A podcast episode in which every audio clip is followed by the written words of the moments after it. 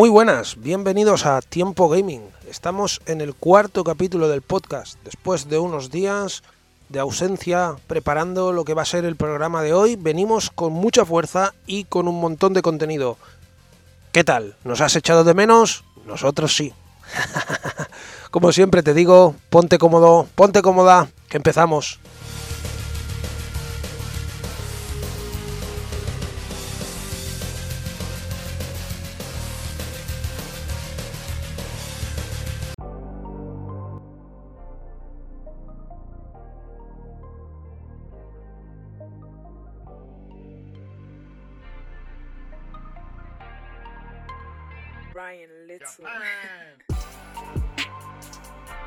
Y pensando y divagando qué íbamos a traer, la verdad es que yo me siento muy orgulloso de lo que vamos a hablar ahora. Porque eh, este año que tuvimos la pandemia nos quedamos con la ausencia del E3, lo que probablemente es la Champions de los videojuegos, por así decirlo, el escaparate donde se ve lo que va a salir, los sistemas que anuncian, los juegos AAA, también los indies, pues he encontrado una noticia muy muy interesante de la cual pues pues quiero hablar como fan del E3 que me encanta y siempre que puedo intento verlo aunque sea en los resúmenes. Cuando puedo lo veo en directo pero cuando no porque el, el horario no me lo permite pues siempre veo los resúmenes y me gusta estar al día con esto porque claro, aquí es donde vemos donde vemos lo próximo, ¿no? que está por llegar. Y bueno, en esta noticia pone que Bandai Namco, Square Enix y más compañías confirman su asistencia en el E3 2021. Y de momento las nuevas compañías que han confirmado la participación en el evento son las siguientes: Bandai Namco, Blinch.com, Devious A Entertainment, Freedom Games, Gearbox Entertainment, Sega, cuidado con esto, Square Enix, Turtle Beach, cuidado con esto también, Verizon y X Seed Games, Marvelous USA. Y las compañías que ya habían dicho que estarían Cuidado con esto también, que ahora vamos a desgranar poco a poco, una a una. Son Nintendo, Xbox, Capcom, Konami, cuidado, Ubisoft, Take Two, cuidado con esto también, señores, Warner Bros. y Koch Media. Y bueno, ¿qué decir de esto? Que vuelve el E3, señores. Que este 2020, por culpa de la pandemia, dichosa pandemia, que ojalá termine ya, nos quedamos sin E3. No se celebró la Champions de los videojuegos, como he dicho anteriormente. No se celebró, nos quedamos sin, sin ello. Y este año, sobre el papel, como veis, vuelve por todo lo alto. Porque, de primeras, el que esté 2 y tenga una conferencia propia en el E3 ya es brutal, porque tenemos posibilidades de ver el Grand Theft Auto 6 que para mí es una saga de videojuegos que me encanta. Que este Sega también es sinónimo de, de interés, ¿no? Porque a quien no le gusta Sega. Hay gente que no, y yo lo respeto, pero yo como soy multiplataforma y me gustan todas las compañías, me gusta Sega, me gusta Nintendo, me gusta Sony, me gusta Microsoft, me gusta SNK, me gusta todo, todo me gusta. pues es una alegría, ¿no? Que esté Konami y nos anuncien algo del flamante Hetsu Fumaden, este juego que va a salir en el 2022 en Switch y este mes llega a Steam, que es de un samurai con yokais, demonios, muy bien dibujado, con unos gráficos muy guapos. Que veamos algo de esto para mí ya es algo muy interesante. Quién sabe, remake del Metal Gear 1, soñar es gratis, pero estaría bien, ¿eh? ¿Qué más? Eh, Bandai Namco también, que nos traen siempre buenas alegrías. Square Enix también, cómo no. La flamante compañía de, del Final Fantasy cuando era Squaresoft. También es un, motivo de interés que estén. Parece ser que el que no haya habido E3 en el 2020, en este 2021 vuelvan y, vamos, y que vayan a tirar la casa por la ventana, creo yo. Más cositas. Capcom, la genial compañía de los Resident Evil, eh, y, Dino Crisis, un montón de, de franquicias potentes que tiene que tienen su haber, ¿no? Y que esté en un E3, pues siempre también es sinónimo de, hype y interés. Que a lo mejor nos anuncian algo del Street Fighter 6. Son cábalas que yo hago, ¿eh? Todo esto. Pero, joder, que soñar es gratis, señores. Y que, y que en el E3 que vuelva tan potente, con tanta compañía buena y demás, ya te digo, a mí me ponen los dientes largos. ¿Qué más? ¿Qué más tenemos en el E3? Pues mira, como te estaba diciendo, eh, Xbox estará. Lo que me sorprende es que Sony no haya dicho nada de que esté. Porque lo guapo es verse como Microsoft y Sony pues se dan se dan ahí estopa, ¿no? A base de juegos, yo saco este, pues yo saco el otro y así como antaño Sega y Nintendo, aunque no tiene nada que ver, ni mucho menos, porque ahora parece una guerra de almohadas. Típico meme, ¿no? Que hay en circula por internet.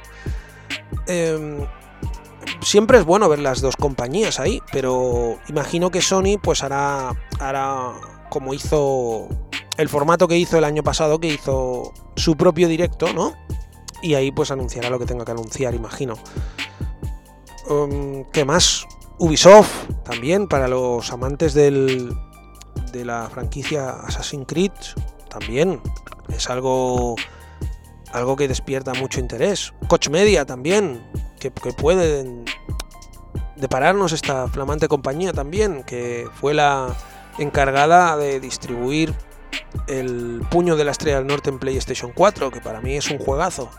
Ojalá nos anunciaran cosas de este corte así. En fin, que yo lo espero con muchísimas ganas. Ojalá me permitan los horarios verlo, si no, pues lo veré por resúmenes y demás, es, para que no lo sepa, del 12 al 15 de junio. Quiero decir que ahora con, la, con el veranito y se nos, se nos sumará el E3 y ahí podremos ver qué cosas comprar, qué cosas no compraremos, qué cosas pues le seguiremos la pista, cosas que no.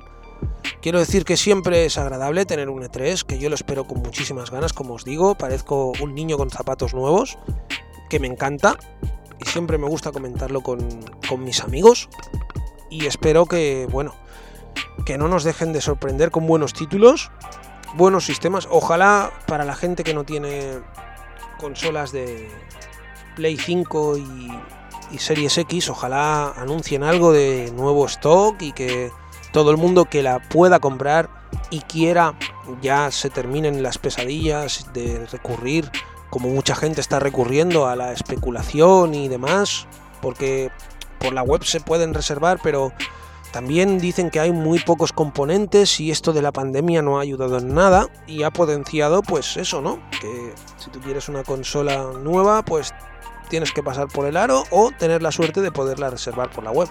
Ojalá saquen algo así o, digan que no sé, que hay más stock o alguna cosa de estas también, ¿por qué no? Y bueno, hasta aquí mi reflexión del E3, que lo espero con muchas ganas. ¿Y tú lo esperas con ganas? Cuéntamelo en los comentarios, ponme lo que quieras, qué juego esperas, cuál sí, cuál no, a cuál le vas a seguir la pista, qué compañía te interesa. En fin, cuéntamelo todo, que yo te leo.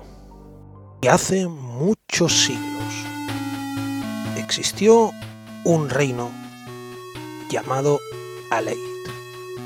El reino daba nombre a su propio rey. Y era un reino tranquilo y pacífico, pero tenía problemas de abastecimiento de agua. Y sus habitantes tenían que ir en busca de ella en el valle que había cercano, donde pasaba un río. Cada vez esas batidas para traer el agua se hacían más y más peligrosas.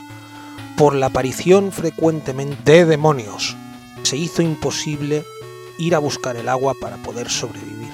El nombre de un rey tirano de la antigüedad llamado Colbelius se comentaba que era de los pocos que había logrado escapar del Valle de la Muerte, que era el valle que estaba al lado del reino, por donde pasaba el río. Ante el terror provocado al oír ese nombre, el rey Aleit cae enfermo, y la única forma de curarlo es con una hierba que crece en el valle. Aún así, la princesa Rena, la hija del rey, decide ir por su cuenta a buscar la hierba medicinal para curar a su padre, pero ésta jamás regresa. Pronto llegan noticias de que la princesa no está muerta, sino que el rumoreado rey Golbelius, convertido en demonio, la ha secuestrado y la tiene cautiva. Por suerte para todos, por ahí pasa un viajero de pelo verde llamado Kelesis, y al enterarse de tal suceso y ver el retrato de la princesa, queda profundamente enamorado. Por ese motivo, con la espada en mano, se embarcará en el Valle de la Muerte para ir a buscar a la princesa Rena, poder curar al rey y salvar al reino. ¿Lo conseguirá?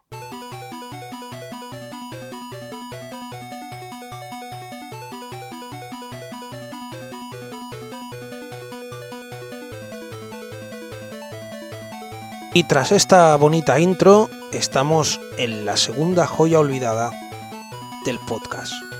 Y te estoy hablando de Golbelius. Yo diría que es la respuesta de Sega a Zelda, aunque con algún que otro elemento mmm, diferente al, al, juego de Nintendo. Eh, Golbelius es del año 1987 y primero se lanzó en MSX de la mano de Compile. Luego Sega compró la licencia y, y lo reprogramó. Destacar que esta primera versión, por así decirlo, es mejor en Master System que en MSX. Gráficamente, la historia es un poco más amplia y el mapeado también es más extenso. Pero la versión mejor de todas es la que se lanzó posteriormente para MSX2 con el título de Golbelius 2, que es una reinvención de la historia, también con un poco más ampliada, con mejores gráficos, mejores animaciones y mejor banda sonora. Bueno, Golbelius mm, estaba hablando que era la respuesta de Zelda, pero tiene algunos elementos que lo hacen un juego muy especial y bastante diferente. ¿Por qué? Pues mira, nada más empezar, salir de la intro y todo, hacemos la primera mazmorra, mini mazmorra por así decirlo, porque no es muy larga, en, en una fase de desplazamiento lateral. ¿Vale? Luego, cuando terminamos esta primera mazmorra, salimos al, desierto, lo que sería el, la primera fase. Y entonces sí que aquí la vista es como el Zelda, un scroll desde arriba y cuando te mueves, que pasas eh, el límite de la pantalla, se mueve el scroll. Y después de esto, mmm, tiene fases en vertical, rollo shoot em up para que tú me entiendas. Estos de Compile innovaron que daba gusto en la época. Bueno, eh, el planteamiento es fácil, vas con la espada en mano y tienes que ir matando a todo lo que se te ponga por delante. Tu espada y decir que es complicado porque tienes que tener bastante destreza con la espada, por así decirlo, porque los enemigos son, son bastante difíciles. Después, otra particularidad que tiene este juego es que cuando tú pasas el scroll y pasas a otra pantalla, por así decirlo, hay varios enemigos y te atacan. Y tú cuando matas un determinado número de enemigos, se abre un agujero en el suelo. Entonces tú entras en ese agujero y puedes encontrar desde comerciantes, brujas o hadas, que pagando un dinero pues te pueden dar poderes, o puedes comprar espadas, o puedes comprar unas Biblias que te permiten llevar más oro del que puedes tener en el, en el inventario. Al principio empiezas con muy poco y vas subiéndolo progresivamente. Y claro, cada vez que vas matando enemigos, pues tienes más oro, ¿no? Se sobreentiende eso. Y decir también que es un juego muy largo, que es como un Zelda, por así decirlo, porque hay siete mundos y cada jefe tiene un cristal. Cuando tienes los siete cristales, entonces tienes que ir a por Gorbelius, que es otra mazmorra o otro mundo. Decir que también tiene una banda sonora preciosa y que tiene muchos elementos de Metroidvania combinados con la fórmula de Action RPG que tan buenos resultados da en este tipo de juegos, ¿no? Un juego muy profundo, muy largo, como he dicho, y muy muy bonito, con unos gráficos para ser del año 87 preciosos, muy bien animados y coloridos. Un juego difícil y que bueno, para ser la respuesta a Zelda, una de las muchas que lanzó Sega, porque también lanzó el Golden Axe Axe Butler, que este sería sí o sí un calco a Zelda, aunque este también tiene bastantes cosas que lo hacen un juego único. ¿no? Y hechas ya las presentaciones, que ya conocéis el juego, vamos a pasar a analizar lo que dijo la prensa en su momento de esta maravilla de juego. Empezamos con la revista Computer y Video Games, revista del Reino Unido, que en diciembre de 1988 le dio un 84. La revista The Games Machine, también eh, del Reino Unido, le dio un 66. La revista Popular Computing Weekly, en agosto del 89, le dio un 73. Un análisis un poco más tardío. Igual que estas revistas que voy a, a mencionar ahora ya es posterior al año de lanzamiento del, título. La revista de Complete Guide Consoles del Reino Unido también le dio un 87. La revista eh, Axao Games de Brasil en septiembre del 91 le dio un 92. Y la revista Sega Pro, también del Reino Unido, le dio un 84. Y como podéis comprobar, es un juego que obtuvo críticas mixtas. En algunos sitios estuvo muy bien valorado y en otros no. Y mi conclusión desde aquí, no puedo profundizar al 100% porque todavía no lo he acabado, lo estoy jugando.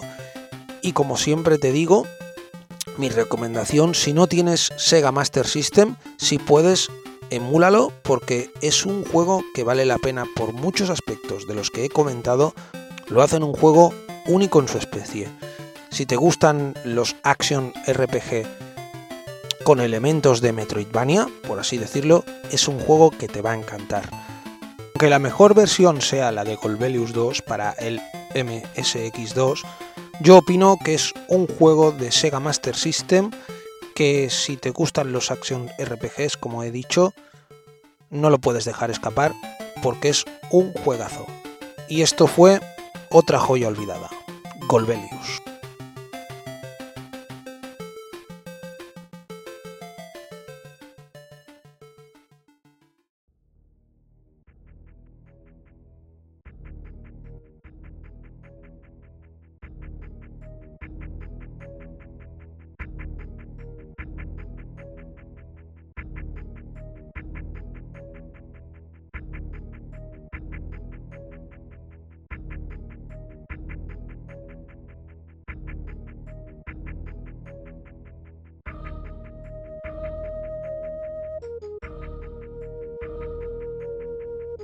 Si te digo la palabra trifuerza, ¿qué es lo que viene a tu mente?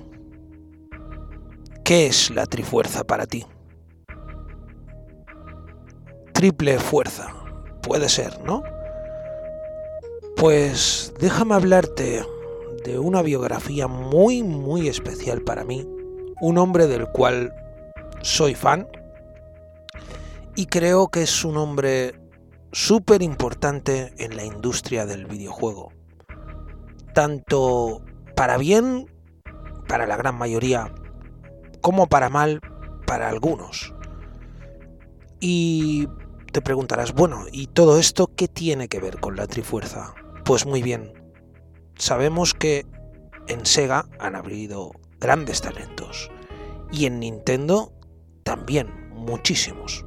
Pero yo voy a hablarte de la Trifuerza de Nintendo, de los tres primeros hombres que marcaron un antes y un después en el mundo de los videojuegos, cada uno en su puesto. Y la Trifuerza de Nintendo no es más, nada más y nada menos que Hiroshi Yamauchi en la presidencia, Junpei Yokoi en la parte creativa y el señor Shigeru Miyamoto, padre de Super Mario y un montón de personajes y títulos más de Nintendo. Y aquí empezamos con el señor Junpei Yokoi. Historia de este hombre empieza en el año 1941, un 10 de septiembre. Junpei Yokoi nace en el seno de una familia normal en plena Segunda Guerra Mundial. Y gracias a el empleo de su padre, que era farmacéutico, fue un niño que no pasó hambre y a temprana edad ya sus padres vieron que era muy avanzado, que tenía algo especial en las manos y mucha, mucha imaginación. En el año 1965, Junpei Yokoi, después de graduarse con un título universitario en electrónica, empieza a trabajar en Nintendo, pero Nintendo no era ni mucho menos lo que era ahora, sino que gracias a Junpei Yokoi y a Hiroshi Yamauchi y a Shigeru Miyamoto, la empresa dio un giro porque todo empieza con Hiroshi Yamauchi, el presidente, está como dando tumbos de un sitio para otro, no sabiendo bien bien qué es lo que funcionará en la empresa. Empezó con las cartas Hanafuda, todo el mundo las conoce, empezó antes, posteriormente con una cadena de taxis, después hizo algo con, con hoteles por horas y tampoco funcionó, y Hiroshi Yamauchi, ante todo, era un hombre que era un visionario y sabía de qué iba el, el negocio y donde él veía algo que podía sacar dinero, iba por ello a muerte. Y es por eso que Junpei Yokoi empieza a trabajar en el 65 en Nintendo, cuando eran las cartas Hanafuda. Junpei Yokoi trabajaba en el puesto de mantenimiento y un día hubo una inspección sorpresa del presidente Yamauchi. Nadie sabía nada. Y enganchó al señor Junpei Yokoi jugando con un juguete que él había hecho para entretenerse en los tiempos libres. Y era como un brazo extensible. Y parece que ve a Hiroshi Yamauchi mirando a Junpei con ese porte que tenía él de, de yakuza, con el traje, con las gafas, con esa presencia tan seria, ¿no? Y lo miró y lo mandó llamar a su despacho. Junpei estaba desesperado porque dice, ahora me despide este hombre. Y resulta que Hiroshi Yamauchi hace pasar a Junpei Yokoi y le dice, ¿este juguete que tú has hecho, podrías fabricarlo a una gran escala? Junpei Yokoi le dijo que sí, pero que necesitaría apoyo. Y le brindó un equipo de desarrollo, el cual trabajó estrechamente codo con codo con Junpei. Y ese juguete, que fue la mano extensible, vendió nada más y nada menos, la ultramano se llamaba, 1.200.000 unidades en Navidad. Hiroshi Yamauchi había dado en el clavo de pasar a hacer cartas, a tener hoteles por horas y una cadena de taxis, todo eh, bajo un estrepitoso fracaso. Aquí empieza a despegar la Nintendo que conocemos y no empezó con los videojuegos hasta un poquito más tarde, que luego hablaremos de ello. Pero empezó con los juguetes electrónicos, ya que Gunpei Yokoi tenía el título de electrónica. Y también trabajó con él Masayuki Uemura y juntos lanzaron una serie de, de, juguetes electrónicos los cuales fueron la bomba. El éxito monumental llegó de las manos de estos señores.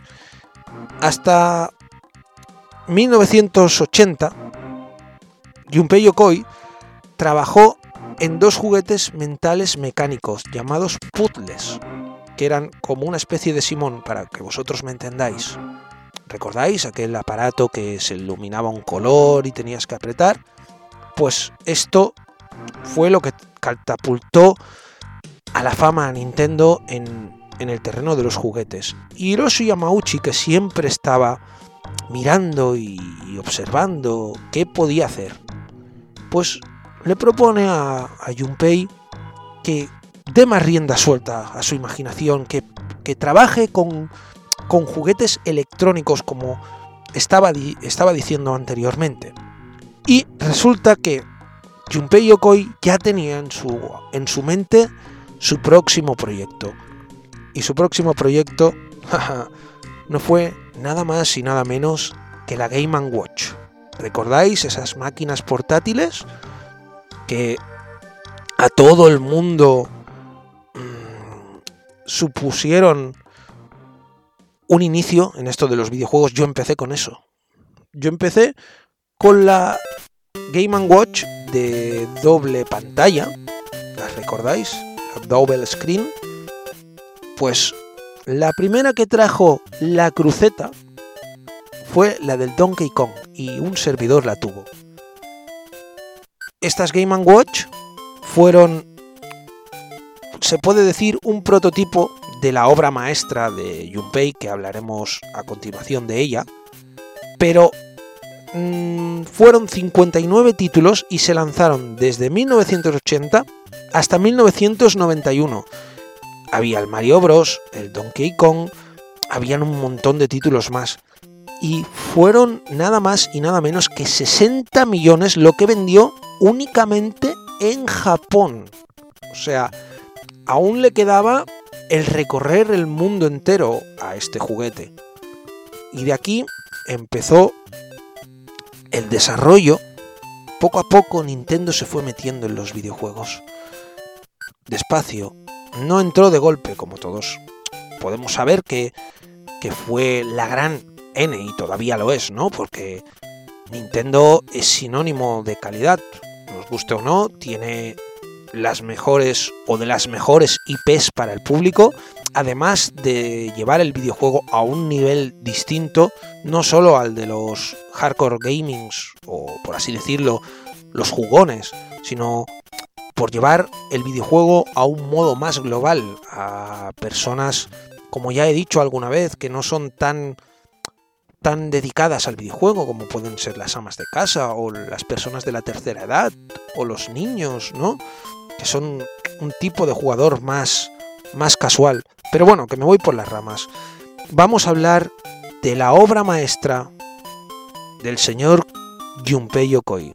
Aparte de, como estaba diciendo, fue el inventor de la cruceta a raíz de esta Game Watch, Todas las consolas de Nintendo, si os fijáis, llevaban esta cruceta que ha sentado las bases para los mandos posteriormente de todas las consolas.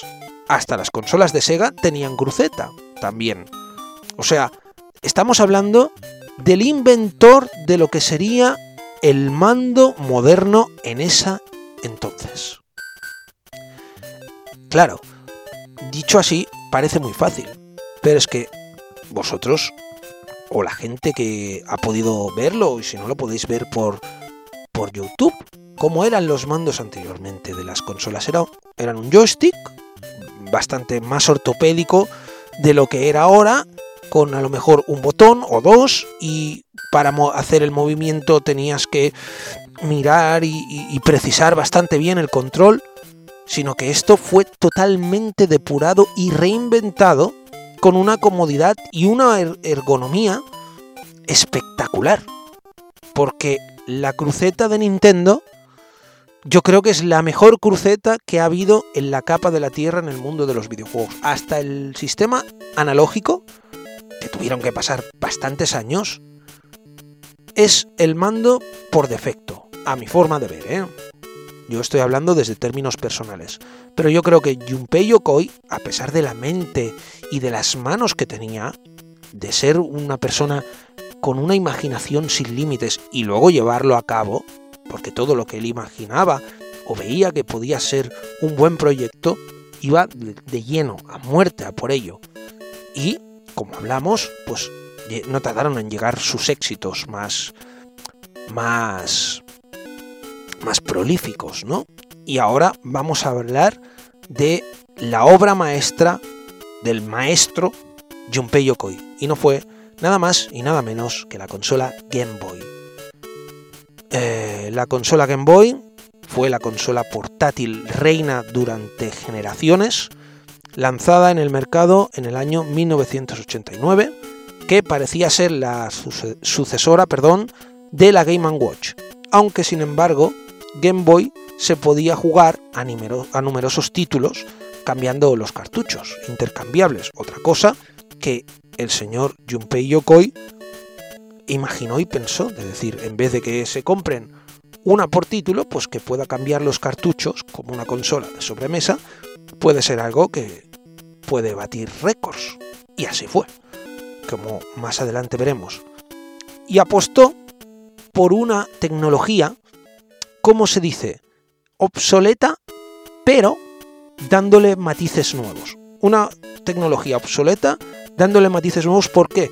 Porque Junpei Yokoi apostó por una consola monocromática, con dos colores solo, el verde y el negro. No apostó por una consola en color. ¿Por qué? Porque el secreto de, de que la Game Boy funcionara tan bien era porque su autonomía con las baterías era espectacular.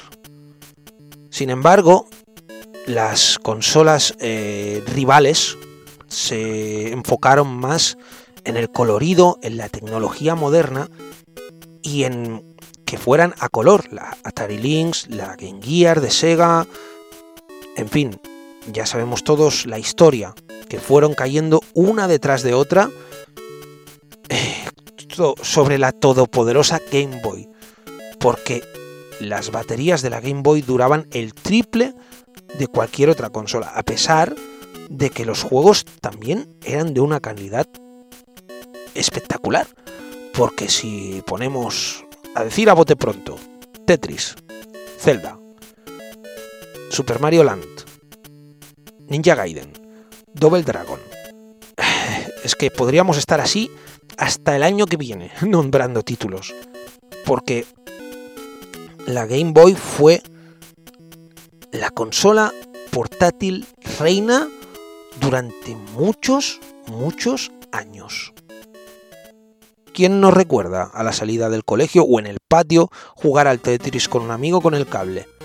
Yo lo hice un montón de veces y lo recuerdo como si fuera hoy mismo. Era una pasada de consola adelantada a su época que, vamos, perdura en el tiempo. Mirad, hay un refrán que dice en la música, el cantador que perdura es el cantador que la gente recuerda y la gente quiere. Asimismo como con las bandas, o con los solistas, o con los músicos. Pues con la consola yo creo que es lo mismo. Game Boy ha sido una consola que se ha ido reinventando a base de los años, pero ha ido con un catálogo de títulos espectacular y los modelos que sacaron luego, que fue Finalmente, en el año 98 salió la Game Boy Color. Mirad si pasaron años, del 89 al 98. Son nueve años reinando en el mercado de la portátil. Como decía, con una cantidad de títulos espectaculares, con un consumo de pilas espectacular, accesible, pequeñita, porque hoy en día la vemos un ladrillo, ¿no? Pero en la época era una caña el diseño de la consola. Aparte de con una cruceta espectacular, con dos botones muy bien situados. Vamos, yo creo que como decía antes, era una consola para jugar, para disfrutar, fue concebida. Yo lo veo así al menos. Una consola hecha para jugar y para disfrutar. Hecha con el corazón, porque anteriormente los videojuegos estaban hechos así. Que fue la consola reina portátil, por así decirlo, y bajo mi punto de vista, durante muchos, muchos años. Así como a Junpei Yokoi le llovieron los éxitos y hizo un antes y un después en el mundo de los videojuegos, como hemos ido recordando, y hizo muchas cosas más de las cuales no me voy a parar porque para hablar de él necesitaría cuatro podcasts. Yo estoy hablando nada más de lo más importante. Y así como tuvo en su gran mayoría éxitos, le llegó un fracaso que yo creo que, que le debió doler bastante, porque a raíz de esto Junpei Yokoi dejó Nintendo y estoy hablando de la Virtual Boy. Una consola que no tuvo ni poco ni mucho éxito ni en Japón ni en Estados Unidos.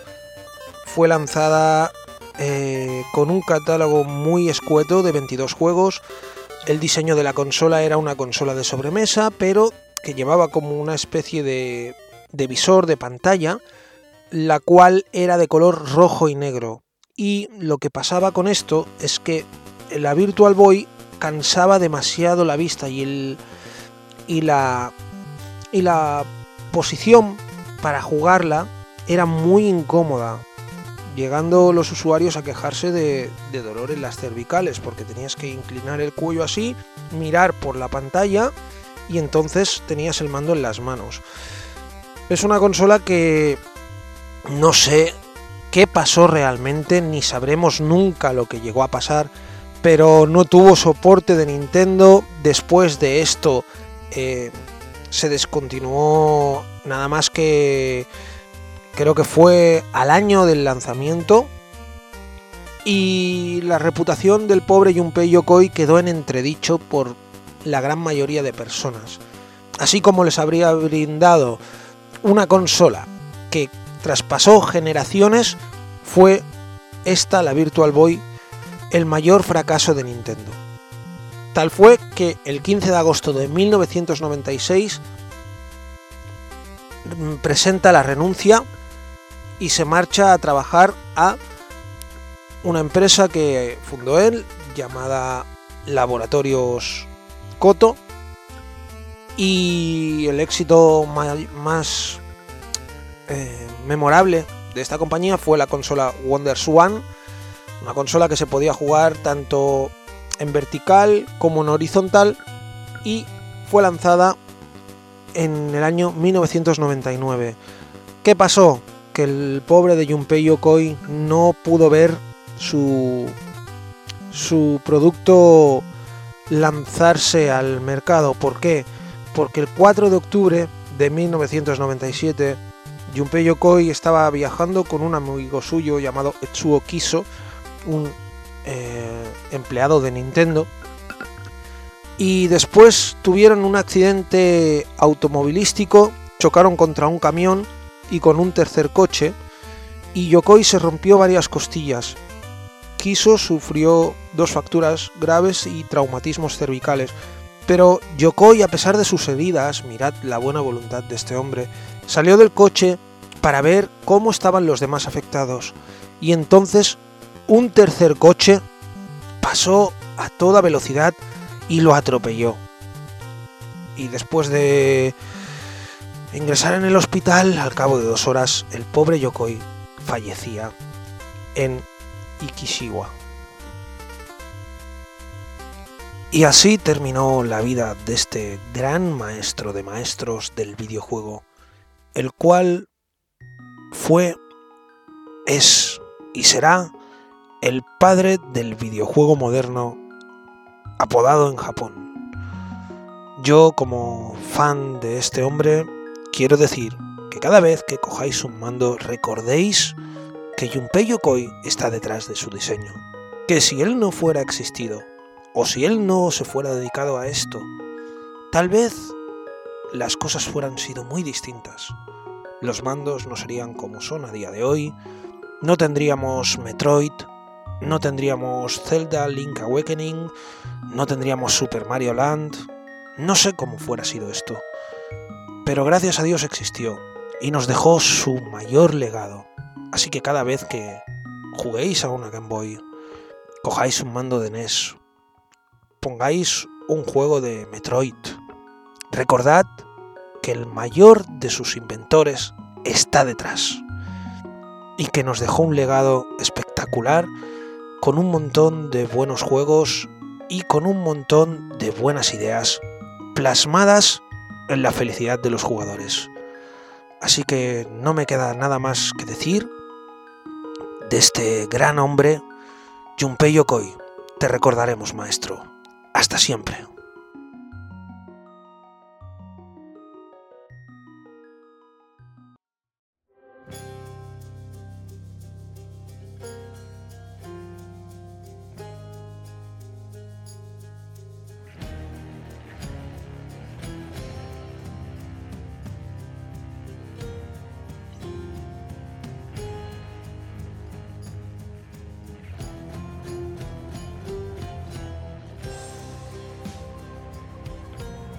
Para la escena indie.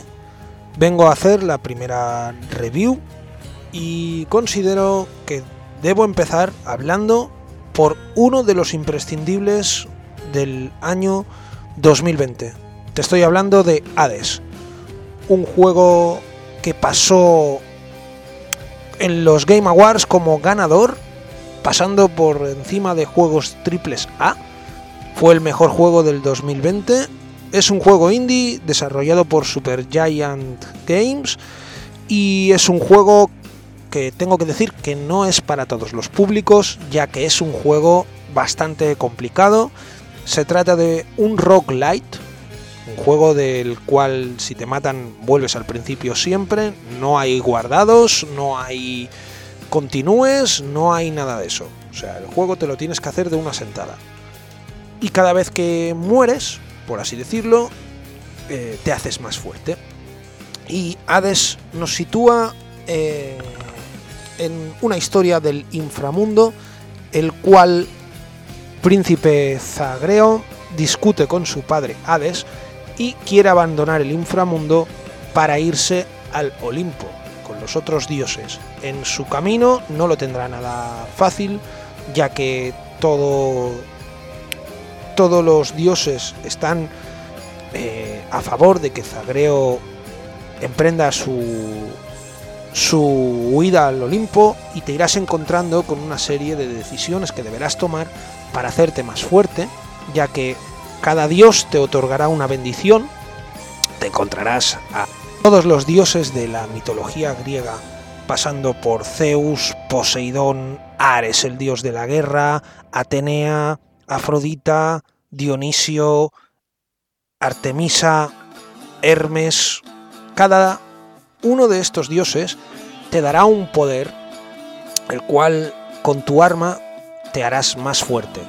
Por ejemplo, es un suponer, tú escogerás, primero empiezas con una espada, pero a medida que te vas haciendo más fuerte y vas encontrando objetos para desbloquear armas, pues luego la misma bendición que antes has escogido en una arma, con otra, pues tiene un efecto totalmente distinto.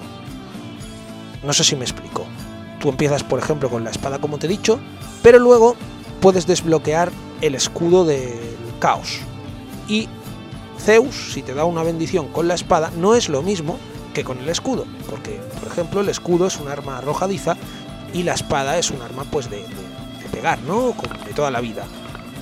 Bueno, decir que el juego es un juego ya, como he dicho, difícil, pero muy gratificante, porque te enseña que morir no es algo frustrante, sino que es divertido. Llegar hasta donde tú habías llegado ya se hace mm, más divertido.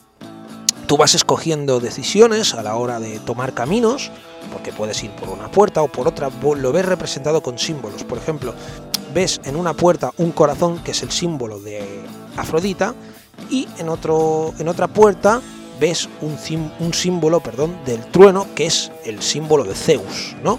pues según te interese una cosa u otra, escoges un camino u otro, ¿no? El juego, como he dicho, es complicado, pero es muy gratificante, porque es todo el rato acción a raudales. O sea, de dar palos a todo lo que se menea, de pelear con todo lo que tú veas.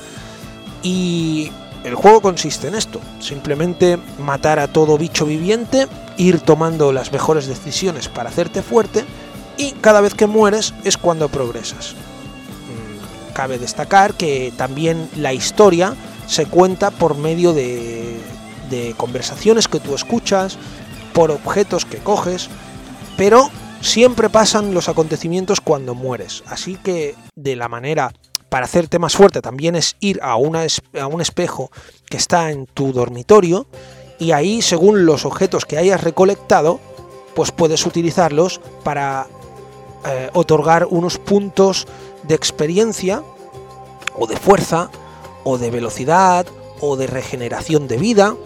Quiero decir que es un juego muy entretenido, que es para tipos duros, es para pistoleros, pero que merece mucho la pena. Por algo fue el mejor juego del 2020. Tiene una banda sonora espectacular, como ya la estarás escuchando ahora mismo, unos gráficos muy bien dibujados y muy bien detallados.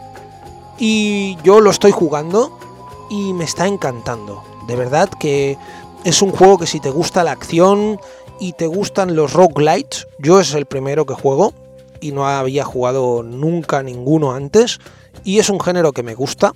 Sé que es un género que le debes dedicar horas, porque claro, para hacerte más fuerte, pues tienes que ir avanzando. Y al principio se hace un poco cuesta arriba. Pero una vez le coges el callo al juego, y tú ya te haces con los controles y sabes qué armas son mejores y sabes qué bendiciones son mejores también y cuáles son peores y qué puedes comprar y cómo te puedes hacer más fuerte, el juego avanza de una manera muy satisfactoria. Cada vez que superas un boss es una experiencia muy gratificante porque tú piensas, ahora he llegado hasta aquí y si muero tengo que volver al principio. También hay objetos que te facilitan te facilitan esto, como puedes comprar maneras de revivir, porque eso sí que hay. No hay continúes, pero tú puedes tener a lo mejor un objeto que te permite revivir con un 30% de vida. Y luego compras otro que te permite resucitar con un 50% de vida. Y así sucesivamente puedes encadenar hasta tres resurrecciones.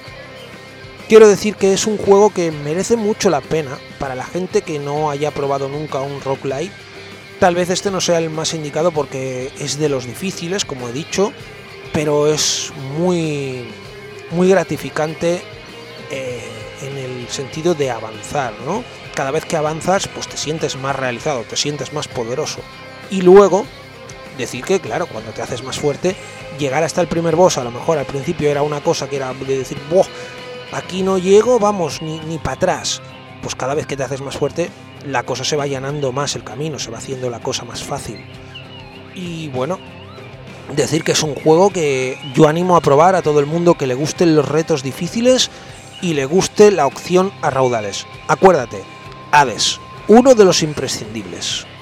Y hasta aquí la escena indie.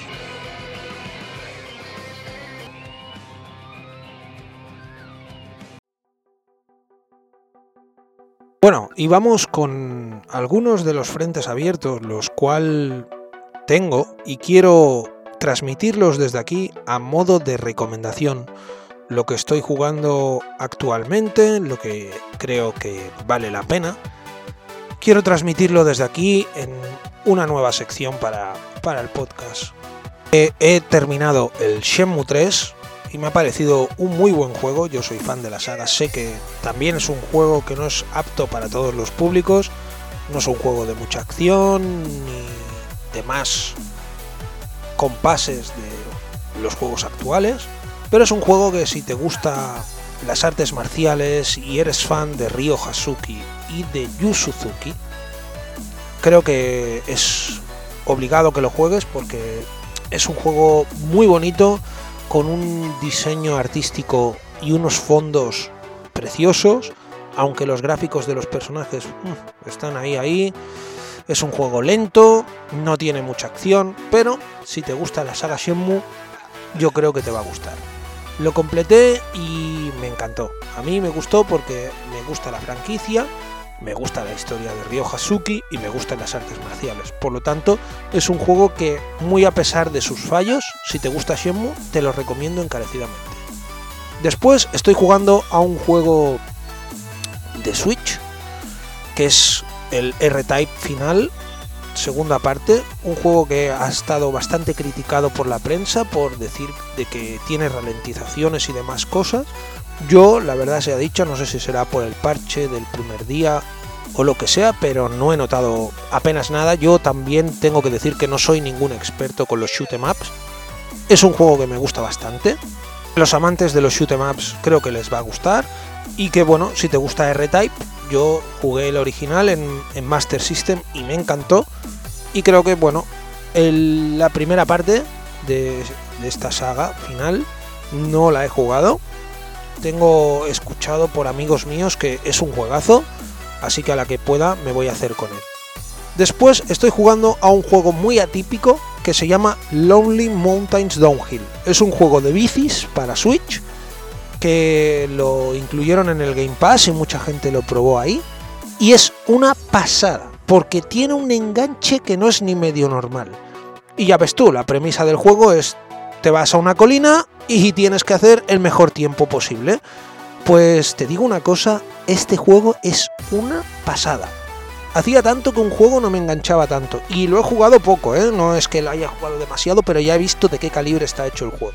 Simplemente la premisa es mejorar los tiempos, ir mejorando con la mejora de tiempos, pues puedes mejorar partes de la bici. Y bueno, que es que, tiene un enganche espectacular, te lo juro que me está encantando. Y nada más lo he jugado que me parece que he hecho dos circuitos, nada más, dos carreras, pero uff, te lo juro que engancha cosa mala. A la que pueda le voy a meter bastante tralla y le haré una review aquí, porque lo merece. Es un juego que lo merece muy atípico, que me parece con una premisa muy simple, pero que engancha cosa seria. Después, ¿a qué estoy jugando más? Estoy jugando al Jetman de PlayStation 4. Lo sabéis, es spin-off de la saga Yakuza. Opino en mi humilde opinión de que es un juegazo, programado por Sega y el estudio Ryuga Gotoku también es el estudio que hizo el puño de la estrella del norte para PlayStation 4 y es otro juegazo. Y bueno, que te pones en la piel del abogado Takayuki Yagami, Tak Yagami para los amigos, y que tienes que resolver un caso que está detrás la mafia yakuza y tú eres el punto de mira por entrometerte en sus asuntos. Decir que en septiembre sale la segunda parte y que es otro de los imprescindibles que voy a jugar porque el 1 me está encantando. Si te gustan los juegos tipo Yakuza, esto es un spin-off en nuestro idioma, todo hay que decirlo, porque si no yo no fuera entrado ahí. Está en español, subtitulado, y que es un juego que para echarle también bastantes horas, porque las posibilidades que te brinda el juego son casi infinitas, tienes un montón de casos secundarios, puedes ir a recreativos, puedes hacer carreras de drones, puedes ir a jugar al casino, yo que sé, un montón de cosas que puedes hacer en la ciudad viva de Camurocho. Y créeme que para mí este juego es una joyita que no sé si yo creo que los conoceréis, la, gran mayoría de la gente que escucha el podcast, que, que le da lo actual, lo conocerá. Pero creedme, si no lo habéis probado, probarlo porque si os gustan también las artes marciales y las películas de mafia, esto es una combinación perfecta. Creedme que vale mucho la pena. Acordaros, Jackman de Ryuga Gotoku Studios de Sega, otro de los imprescindibles. Y una última recomendación que voy a hacer es el Celeste, un juego de plataformas a la antigua usanza que con una premisa tan sencilla como escalar una montaña nos podemos encontrar un montón de cosas. Un juego muy bonito que encierra una cosa tras su trama que creo que lo debes descubrir por ti mismo. Yo todavía no lo he terminado, al contrario, he empezado a jugar, llevo muy poco tiempo jugado, pero me está encantando. Otro que recomiendo mucho. En físico está un poco complicado conseguirlo, yo lo conseguí gracias a mi amigo Albert del podcast Barcade Insercoin. Albert Macu, un abrazo desde aquí. Gracias a él lo pude conseguir. Muchas gracias por habérmelo vendido, amigo mío. Es un juego que le llevaba detrás mucho tiempo y que gracias a él pues lo he podido conseguir. Y hasta aquí mis recomendaciones del mes. Esto lo iremos haciendo cada capítulo, que vaya teniendo frentes abiertos y que vaya jugando cosas. Si me parecen recomendables, las iré diciendo por aquí. Hasta aquí las recomendaciones de este capítulo.